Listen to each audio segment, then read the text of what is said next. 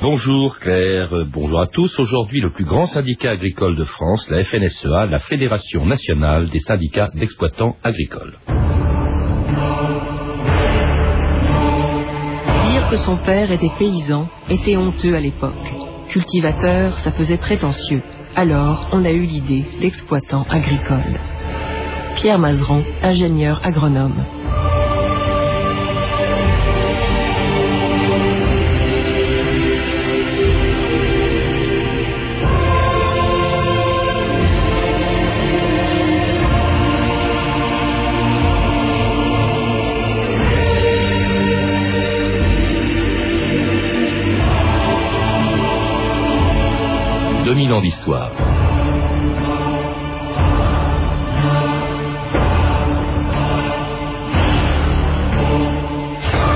Les agriculteurs français sont cinq fois moins nombreux qu'il y a 50 ans. Ils représentent moins de 5% de la population active, mais ils continuent de jouer un rôle considérable dans l'économie et la politique française. Ils disposent aussi d'un des plus puissants syndicats de France, la FNSEA, la Fédération nationale des syndicats d'exploitants agricoles, dont l'influence est telle qu'aucun gouvernement ni aucun parti n'a jamais réussi à ébranler cette véritable forteresse agricole. Elle est née il y a près de 60 ans, à l'époque où les tickets de rationnement existaient encore, où les Français avaient encore faim et où le redressement économique avait besoin des agriculteurs pour reconstruire un pays ravagé par quatre ans de guerre et d'occupation. En France, en attendant la prochaine moisson, la bataille du pain se fait dure. On a revu les boulangeries fermées et ses attentes interminables. Il appartient aux paysans français de faire un nouvel effort. Cet effort, ils l'ont entrepris. La nuit, à la lueur des phares, les tracteurs roulent dans les plaines de Beauce et de Brie. Il s'agit d'activer les travaux pour hâter la récolte, pour emblaver plus d'hectares. Et 24 heures sur 24, les tracteurs roulent. Labourer la nuit, semer le jour, dimanche compris, le paysan de France n'épargne rien pour gagner la bataille du pain. Bataille silencieuse mais grandiose. Les Français auront-ils du pain toute l'année? C'est là l'enjeu. Gilles Luneau, bonjour. Bonjour. c'était une archive pâtée de 1947, à l'époque où venait d'être créée la FNSEA, un syndicat auquel vous venez de consacrer un très gros livre de 800 pages, La forteresse agricole, un livre très critique, hein, il faut le dire d'emblée, ce n'est pas une biographie autorisée, comme on dit. Non, mais c'est un livre qui essaye de, de prendre un peu de recul sur, sur l'histoire euh, agricole des 50 dernières années pour, euh, pour comprendre ce qui ce mythe de l'unité paysanne en fait. Hein. Comment, comment on a réussi? Moi c'est ça mon, questionnement. Comment on a réussi pendant comme ça euh, près de 50 ans à unir des gens qui ont des intérêts divergents pour ériger une planète agricole qui, on va dire, est suspendue sans aucune relation et compte à rendre au reste de la société? Alors la FNSEA est le plus grand syndicat agricole français, encore largement. C'est pas le premier. Hein. Le syndicalisme agricole apparaît je crois que c'est la fin du, 19e siècle à peu près. Oui, le, premier syndicat né dans le, dans le Loir-et-Cher, hein, à, Blois. Et, au départ, bah, c'est une organisation collective pour résister aux marchands, parce qu'il y avait d'énormes tricheries sur, euh, sur les sacs d'engrais qui étaient moitié avec de l'engrais, moitié avec de la terre, en gros. Et donc, euh, euh, les agriculteurs se sont regroupés à la fois pour grouper les achats et aussi pour se protéger, pour commencer à dire, euh, euh, ben voilà, on veut, on veut de l'honnêteté dans les transactions. Et ils regroupaient ces syndicats, les deux tiers des syndicalistes français. Il faut rappeler quand même qu'à l'époque, euh, la, la, population active agricole, c'était quasiment la plus importante, Gilles Luneau. C'est pour ça que le syndicalisme français, c'est d'abord, on n'en parle jamais, mais c'est le syndicalisme agricole à la fin du 19e. Oui, ça pèse, ça pèse énormément, parce qu'on a plus de la moitié de la population qui est encore rurale, en fait. Hein. La bascule, si vous voulez, entre l'équilibre ville-campagne, c'est au milieu des années 30. Alors un syndicalisme supprimé par Vichy, qui supprime d'ailleurs tous les syndicats, et qui crée la corporation paysanne, dont l'histoire est très brève, mais qui a influencé largement le syndicalisme agricole après la guerre. C'est l'héritage de ce qui s'est passé avant la guerre, si, vous voulez. Hein. C'est-à-dire qu'il y avait déjà en préparation dans les années 30, euh, mené par, euh, en gros, par le, mouvement monarchiste et, les catholiques, euh, la corporation, elle a été écrite dans les années 30. Elle est livrée clé en main à Pétain. ça réalise un rêve, comme ça, on va dire agrarien, qui est, développé depuis Méline, depuis le XIXe siècle, que les paysans seraient une seule planète à serrer les coudes contre la ville, hein, parce que la ville, c'est les ouvriers, c'est le communisme. Mmh. Voyez, c'est pour ça que Pétain d'ailleurs aimait bien la paysannerie, la terre ne ment pas. Hein, c'est un de ses tout premiers discours euh, en, 1940. C'est l'unité contre la ville et contre la gueuse, hein, contre la République. Il faut quand même pas l'oublier. Hein. Alors la corporation paysanne ne survit pas bien sûr au régime de Vichy et à la libération, au lendemain euh, et à la libération, puisque c'est au lendemain de la libération justement qu'apparaît une nouvelle organisation agricole, pas encore la FNSEA, mais la CGA, la Confédération générale de l'agriculture, dont la naissance en 1945 est saluée par le ministre socialiste de l'agriculture, Tanguy Prigent. C'est par la CGA, à la condition qu'elle reste unie, à la condition qu'à chaque instant, ces militants s'élèvent au niveau de l'intérêt général, que ces militants aient à chaque instant le sens du bien public.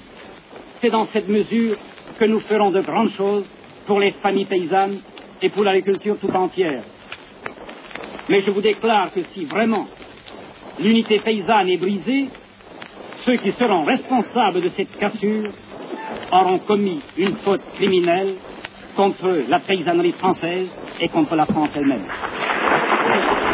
C'était le ministre de l'Agriculture du gouvernement du général de Gaulle, Tanguy Prigent, en 1945, encourageant la CGA, les membres de la CGA, euh, d'où sortira d'ailleurs la FNSEA, à rester unis. Pourquoi ce souci encore de l'unité paysanne, Gilles Luneau, en 45 En 45, c'est plus la même unité, on va dire, contre la ville ou contre la République, c'est au contraire l'unité pour euh, gagner l'autosuffisance alimentaire de, la République. On est au sortir de la guerre, le pays est exempt, les, campagnes sont bouleversées par la guerre, que ce soit dans les champs bombardés, que ce soit par les morts au front. Euh, la campagne est très peu mécanisée, on est en déficit, vous avez passé la, bande sur le blé, on est obligé d'acheter du blé aux États-Unis, il s'agit vraiment de, donner un coup de collier pour, euh, pour nourrir le pays, tout simplement. Mais si vous voulez, la, la, FNSEA, c'est pas qu'elle naît de la CGA, c'est qu'elle est dans le projet dès le départ. Tanguy Prigent, faut le rappeler, euh, est un grand responsable de la résistance. Hein. il est chef de huit départements ou neuf départements du réseau Libération Nord. On oublie toujours qu'il y a eu des paysans dans la résistance. Et c'est donc dans la résistance qu'ils imaginent l'unité à la libération et, les premiers outils pour, pour nourrir le pays, parce que, a priori, l'agriculture, ça sert toujours à nourrir les gens. En tout cas, le premier congrès de la CGA, d'où devait justement sortir la FNSE en 46, devait d'ailleurs s'appeler le congrès de l'unité, un congrès d'ailleurs dont l'élection des délégués faisait couler beaucoup d'encre à la revue de presse du début de 1946, Stéphanie Duncan.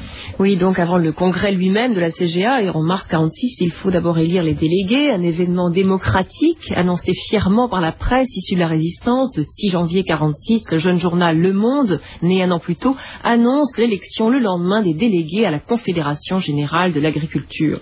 Cette organisation, écrit Le Monde, qui a recueilli jusqu'ici jusqu'ici un million environ d'adhérents, voudrait grouper le plus grand nombre possible de membres afin de défendre avec efficacité les intérêts du monde agricole pourront participer à ce scrutin tous les propriétaires, hommes et femmes, les métayers et les fermiers, à l'exclusion, précise le Monde, de ceux qui ont été frappés d'une peine d'indignité nationale, hein, les, les collabos, quoi.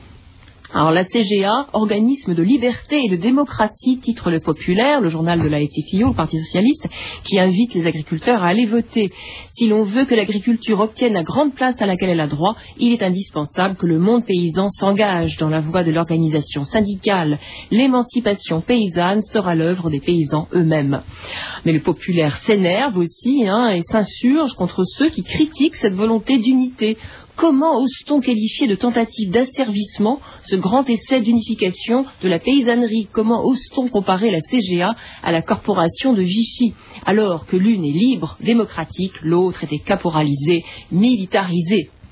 Dans un autre article du Monde, le jeune Jacques Fauvet, euh, qui sera plus tard directeur du journal, signale que ces critiques viennent principalement du MRP, les démocrates chrétiens de droite, inquiets pour la liberté syndicale. Face à ces critiques, remarque Jacques Fauvet, ce qui fait la force de la CGA, ce sont ses titres de clandestinité et d'ancienneté.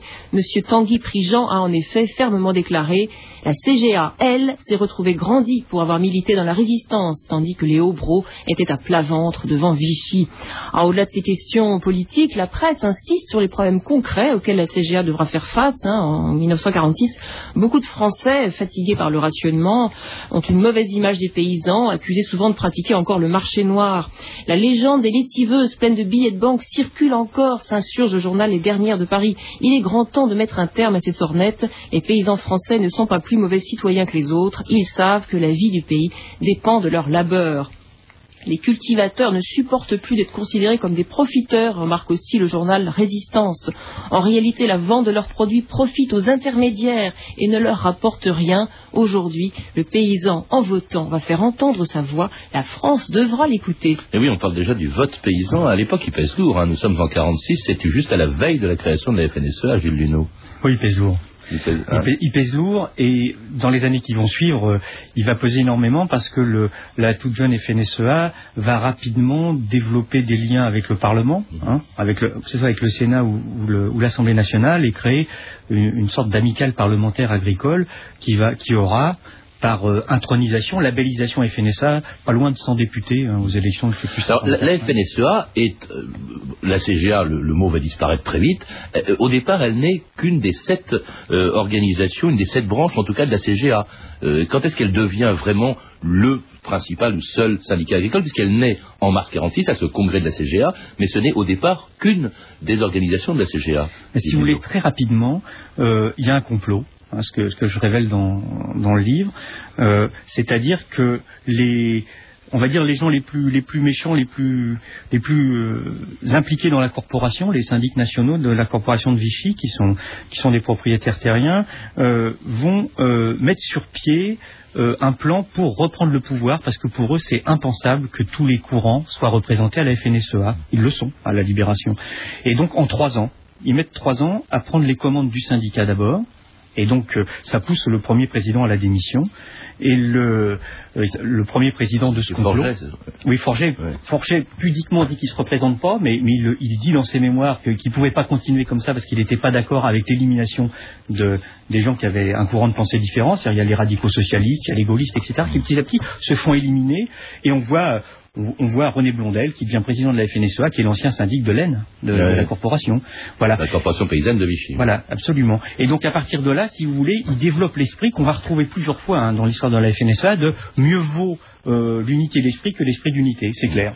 Alors la, FNSEA qui est une fédération des syndicats. Alors il y a, toute un, une espèce de, enfin il y, a, il y, a, plusieurs syndicats. Il y a notamment par exemple le CNJA, le Centre national des jeunes agriculteurs, je crois, euh, qui en fait partie. Oui, au, au départ c'est le cercle des jeunes de la CGA, et puis euh, après il y, y, a, bien dix ans de flottement euh, avant que finalement, euh, vu la montée, des, la, la, poussée démographique, on va dire, euh, des jeunes, la FNSEA s'en inquiète et finalement inféode le, le cercle en, en, centre national. En tout cas, elle a quasi monopole, la FNSEA. Il n'y a dans les années 50 qu'un seul, pratiquement qu'un seul autre syndicat paysan qui est le MODEF, lui proche du Parti communiste. Mais le MODEF est une rupture de la FNSEA parce qu'ils ont peur, en fait, ils réagissent en résistant. Hein. C'est beaucoup de ces paysans sont des gens des maquis, et, et l'arrivée dans la manière dont on connaît de, de, de Gaulle au pouvoir, c'est quand même d'une manière un peu, un peu forcée, les inquiète et ils prennent une, une, position attentiste, prêts à reprendre le maquis et ils font le MODEF.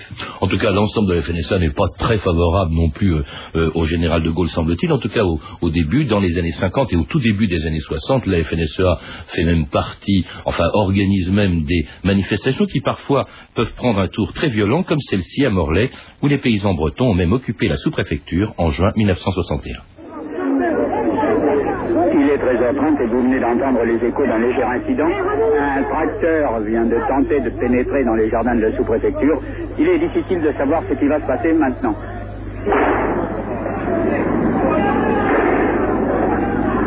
Peu après, M. Laroche, l'un des dirigeants de la Fédération des exploitants agricoles, prit la parole. On est navré d'entendre des gens dans des agglomérations parler des sales paysans. J'ai l'impression que ceux qui prennent de tels termes feraient mieux de se taire, car souvent, ils ne sont pas restés à la terre parce qu'ils n'avaient pas le courage d'affronter les difficultés.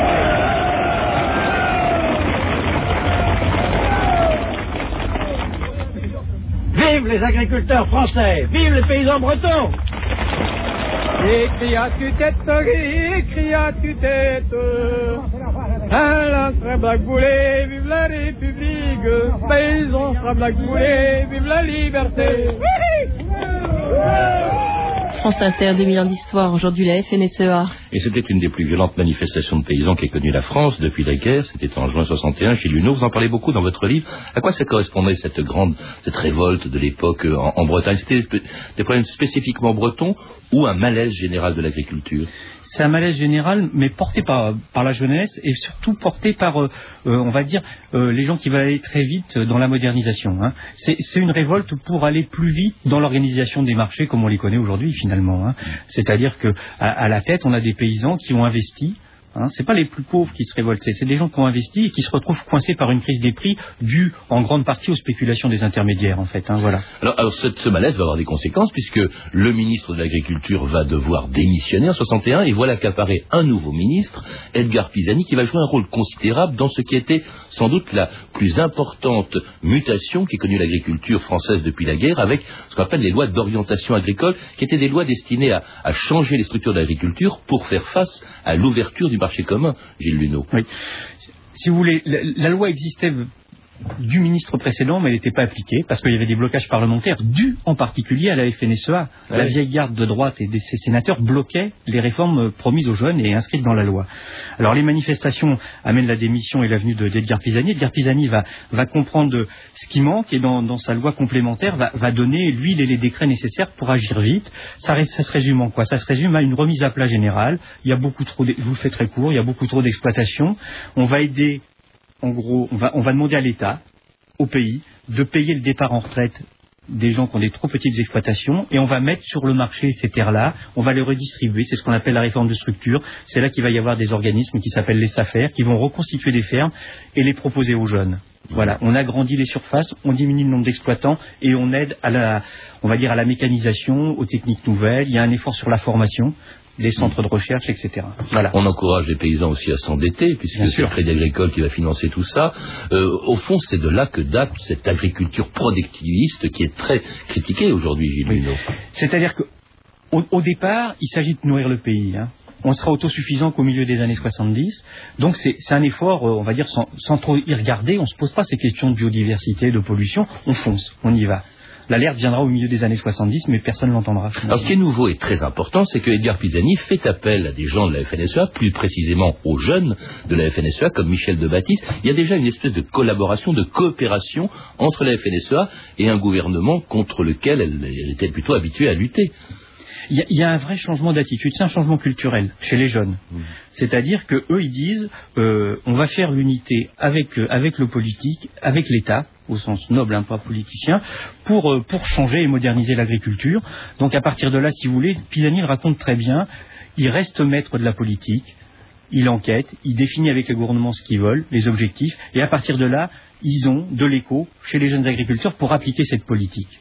Alors, euh, on verra même Michel de Baptiste, qui est un des artisans aussi de cette loi d'orientation de 1962, devenir plus tard euh, ministre, et puis plutôt proche, la FNSEA plutôt proche de, le, de des gouvernements de droite. Oui, mais parce qu'il y, a un épisode qui voulait entre les deux, c'est l'arrivée de Jacques Chirac au ministère de l'Agriculture euh, en 72, et donc pendant deux ans, si vous voulez, le, là il va y avoir un, approfondissement, on va dire, de, des relations euh, euh, de l'État et plus particulièrement du gouvernement avec le syndicalisme agricole. De Baptiste, qui était le jeune, est devenu président de la FNSEA. De la FNSEA. Le, et si vous voulez, on passe à ce qu'on appelait la cogestion, c'est-à-dire qu'il y a une co-élaboration de la politique agricole entre le gouvernement et le syndicat. C'est-à-dire qu'en gros, le lobbying de, la FNSEA définit la politique agricole. Alors la FNSEA, en revanche, accueille plutôt fraîchement la victoire de la gauche en 1981. La gauche dont le nouveau ministre de l'Agriculture, Édith Cresson, est violemment attaquée par la FNSEA lorsqu'elle arrive à son congrès en 1982. Le président de la FNSEA, François Guillaume, reprochant à Édith Cresson de consulter et d'encourager d'autres syndicats que le sien. Méfiez-vous, Madame le ministre Suivez un peu plus l'avis des paysans. Encore faut-il respecter les organisations et leurs responsables. Ne pas s'immiscer dans les affaires intérieures d'un syndicat. Susciter une opposition aux dirigeants élus et la soutenir financièrement. Introduire la politique là où n'est pas sa place. Vous avez reconnu des mouvements politico-syndicaux dont vous connaissez parfaitement l'absence de représentativité et la pauvreté de la réflexion. Je suis intimement convaincu que pour réaliser le programme qui doit permettre à l'agriculture française de sortir de la crise qu'elle connaît depuis huit ans, il faut mobiliser toute la paysannerie. C'est la seule signification qu'il faut donner à l'attitude qui a été la mienne et celle du gouvernement. Accepté Édith Cresson sifflé par le congrès de la FNSEA en 82. Pour quelle raison, Gilles Luneau? Parce qu'on on vient de l'entendre, euh, on lui reproche de s'adresser à d'autres syndicats que la FNSEA parce que l'arrivée de la gauche au pouvoir, à son arrivée, la gauche a instauré le pluralisme, a décrété le pluralisme syndical, c'est-à-dire la reconnaissance, parce qu'au fil des années, il y a eu des ruptures dans la FNSEA et d'autres courants s'en sont séparés parce qu'ils ne pouvaient plus rester dedans. Si vous voulez, la FNSEA est, quand même une organisation, euh, on va dire, monolithique. Il n'y a pas d'expression de courant. Il faut être d'accord euh, il n'y a qu'une seule tête qui compte. Voilà. Et donc, le, Edith Cresson signe, signe, les décrets de reconnaissance du pluralisme, ça veut dire qu'elle qu donne le droit à d'autres syndicats de siéger dans les instances agricoles. Mmh. Et à partir de là, il y a un braquage total, si vous voulez, de, du président de la FNSEA qui est, qui est François Autres syndicats, on n'a parlé que du MODEF, il y en a d'autres à ce moment-là Oui, il y en a d'autres, il y en a deux autres qui sont, qui sont on va dire, les, les frères d'armes euh, de la FNSEA. C'est les paysans travailleurs et la Fédération euh, nationale des syndicats de paysans qui vont devenir plus tard la Confédération paysanne, qui sont des gens majoritairement issus en fait de la jeunesse agricole catholique, comme la FNSEA. La Confédération paysanne qui n'apparaît qu'en 87, euh, aidée, dont l'essor est favorisé par de nouveaux problèmes. Il faut les rappeler. On n'est plus dans l'agriculture, bien sûr, ni celle de l'après-guerre, ni même celle des lois d'orientation des, années 60. Dans les années 80 apparaissent de, de nouveaux problèmes. Hein, il y a les quotas laitiers, il y aura la concurrence des nouveaux pays européens, euh, il y a l'endettement euh, des, paysans euh, qui sont, continuent de quitter l'agriculture, il y a aussi, aura bientôt les effets pervers du productivisme, la vache folle, les, les OGM, et puis un événement très important à vos yeux, le premier peut-être justement qui bouleverse un peu la donne, c'est le veau aux hormones. On l'a un peu oublié aujourd'hui. Oui, c'est 82. Si vous voulez, c est, c est, pourquoi je dis que c'est important C'est parce que ça marque bien un, un changement d'attitude d'une partie euh, des paysans. Bon, à l'époque, ce sont les paysans travailleurs, hein, avec, avec Bernard Lambert à leur tête. Euh, le, si vous voulez, c'est la première fois où les paysans remettent en cause le modèle agronomique. Hein. La France s'est développée, l'agriculture française, sur un modèle donc intensif, vous le disiez, euh, et le peu de contestation qu'il y a pu y en avoir a été très rapidement étouffé. On était sur le modèle industriel, on spécialise les paysans, ils abandonnent la polyculture et on intensifie, on intensifie, sur, sur des schémas tayloriens quasiment. Le, et on arrive à, à, obliger les paysans, les entreprises obligent les paysans à piquer leur veau pour qu'ils grossissent, prennent du poids. En gros, on prend 25% du poids avec des piqûres d'hormones. Hein. Et, et là, ils disent non. Ils disent non, on ne peut pas faire ça. C'est, nous, on est, on est des éleveurs, on respecte nos animaux, c'est non. Mmh. Et à ce moment-là, ils sont extrêmement isolés. La FNSEA les attaque, leur disent qu'ils tuent le métier, etc., qu'il ne faut pas le dire, etc. Et le, les associations de consommateurs le relais, que choisir s'en empare, et ça va être la, la grande crise finalement euh, du haut là-dessus. Donc ça, c'est un des, c'est si vous voulez, ça marque l'ouverture des paysans au reste de la société et à la ville, en disant on n'est pas tout seul, l'agriculture se pense avec tout le monde. Il y a aussi la politique agricole commune. Au début, elle a profité dans l'ensemble à l'ensemble des paysans. Et puis là, euh, il y a beaucoup de manifestations qui vont se dérouler à Bruxelles, notamment parce qu'on proteste contre les effets pervers aussi de cette politique agricole, Gilles Luneau. Oui, c'est-à-dire que dès, dès, le milieu des années 70, euh, on s'est aperçu, si vous voulez, que elle, la politique agricole avait ses défauts, c'était de creuser les écarts entre l'élevage, hein, très schématiquement, entre l'élevage et les grandes cultures. Parce qu'en en, en subventionnant au volume les productions de grandes cultures, eh ben, on enrichit les, en gros les céréaliers et les betteraviers, et les éleveurs qui n'ont pas ces primes-là euh. Voilà. En tout cas, cette politique agricole commune, euh, ce productivisme, c'est ce contre, quoi s'insurge la Confédération paysanne de José Bové, créée en, en, en 1987. José Bové, d'ailleurs, auquel, et la Confédération paysanne, auquel euh, Luc Guyot euh, rendait vainement, tendait, vainement la main avant de quitter ses fonctions de président de la FNSEA le 4 avril 2001, Luc Guyot, en pleine crise de la vache folle. Aujourd'hui, au nom de l'intérêt supérieur des agriculteurs, L'ensemble des forces professionnelles et syndicales agricoles doivent agir ensemble et tout mettre en œuvre afin de sortir l'élevage et les éleveurs de cette crise dramatique. Un appel qui José Bové, mais c'est le leader de la Confédération paysanne qui cette fois adopte la langue de bois quand il répond à Manuel Ruffez. L'appel de M. Guyot est un appel assez pathétique dans la mesure où la responsabilité de la FNSEA est entière dans cette affaire, puisqu'aujourd'hui, euh, si nous sommes dans cette situation catastrophique, c'est parce qu'il y a eu toutes ces crises sanitaires à répétition. Quels sont les responsables de cette situation? C'est d'abord la politique agricole commune qui a poussé à ce mode de production, et ensuite la logique productiviste en agriculture. La FNSEA refuse toute réforme de la politique agricole commune pour l'instant et ne veut pas sortir du productivisme.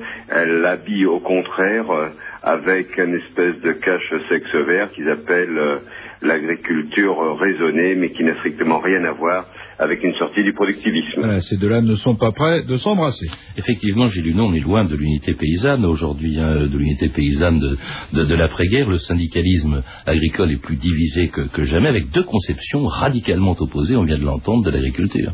Oui, une conception, on va dire, euh, euh, minière. On produit, on produit à outrance sans trop se soucier de, la régénération des biens communs que sont la terre et l'eau. Et puis une autre qui estime que l'agriculture, vu les transferts de fonds publics quand même importants pour, euh, pour la soutenir, euh, réclame un débat national et de de se penser avec, tout le monde. C'est-à-dire qu'en gros, d'un côté, on a des paysans qui estiment toujours euh, fonctionner tout seuls, et de l'autre, des gens qui disent les paysans n'ont pas toutes les réponses et ne peuvent pas répondre aux problèmes qui sont posés aujourd'hui à l'agriculture, que ce soit en termes d'autosuffisance alimentaire, de protection de l'environnement et de résistance euh, à la mondialisation. Merci Gilles Luneau. Je rappelle donc que vous êtes euh, auteur de La Forteresse agricole, une histoire de la FNSEA qui vient d'être publiée chez, chez Fayard. Un livre, on l'a compris en vous écoutant, qui est très critique hein, vis-à-vis de ce syndicat, qui a quand même eu des, des comment dirais-je, des résultats plutôt positifs. Il faut bien reconnaître quand même, Gilles Luneau. Il il il C'est pas tout noir, la FNSEA. Non, bien sûr que non. D'abord, c'est faut, faut toujours distinguer les dirigeants et des militants honnêtes. Hein. Je veux dire, d'abord, ça défend une idée collective. Hein. Le syndicalisme, il y a quand même encore euh, une idée de, de défense collective qui est importante. Hein. C'est, du lien social. Donc, je veux dire, ça, il y a ça. Il y a aussi la dimension, si vous voulez, d'avoir euh, d'avoir bâti euh, bon, l'économie agricole française. C'est pas rien. À lire également un, li- un livre qui ne dit pas tout à fait la même chose que vous, puisqu'il est écrit par Jean-Michel Lemétayer, qui est l'actuel président de la FNSEA.